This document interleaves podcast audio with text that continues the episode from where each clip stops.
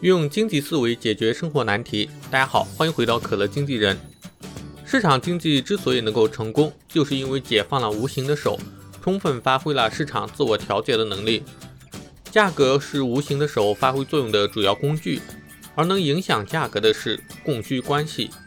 本期视频和大家分享一下供需关系是如何影响市场的。当买方愿意而且能够购买的物品量。正好等于卖方愿意并且能够出手的数量的时候，这个时候的价格就是均衡价格。在这个时候，市场上不会有剩余物品，但是在现实生活中几乎不可能会有这种现象。我们首先假设市场价格高于均衡价格，比如每个甜筒的价格是五块，卖方有利可图，就会生产更多的甜筒，甜筒的供给量上升到了十个，但是实际的需求量就只有四个。这个时候存在物品的过剩，就是我们所说的供过于求。在市场供给处于过剩的情况下，卖方就不能卖出他们想卖的所有物品，他们的库存就会越来越多，所以卖方最后只能降低甜筒的价格。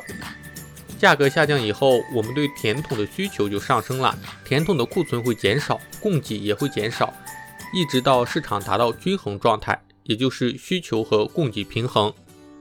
如果现在甜筒的市场价格低于均衡价格，比如每个甜筒的价格是两块，喜欢吃甜筒的人因为现在价格很便宜，同样的预算，以前每天只能吃一个甜筒，现在每天能吃两个了。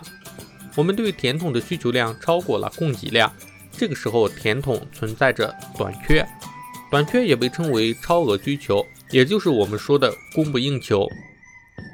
我们经常会排队购买甜筒。卖方也看到了商机，于是他们提高了甜筒的价格。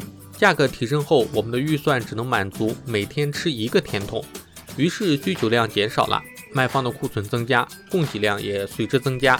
如果卖方的供给量增加到了一定程度，仓库里堆满了卖不掉的甜筒，那么此时卖方就会选择降价，价格下降又将提升我们对甜筒的需求量，新的循环开始发生。所以，无论市场价格在开始的时候是太高还是太低，市场上众多的卖方和买方都会自发的使市场价格向均衡价格移动。一旦市场达到均衡价格，所有的买方和卖方都会得到满足。不同的市场达到均衡的速度是不同的，物品的过剩或者短缺都是暂时的。这种现象在生活中非常普遍，这也被称为供求定理。任何一种物品的价格都会自发调整，使该物品的供给与需求达到平衡。所以，自由市场支持者认为，我们不应该过多的干预市场，因为市场会自发调整。政府和关税的刺激政策会影响市场的自我调节能力。但世界并不是由经济学家统治的，至少不完全是。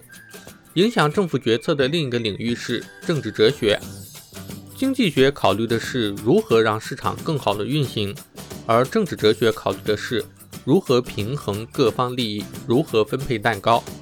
这个世界是复杂的，但它的运行逻辑是由经济学和政治哲学所共同决定的。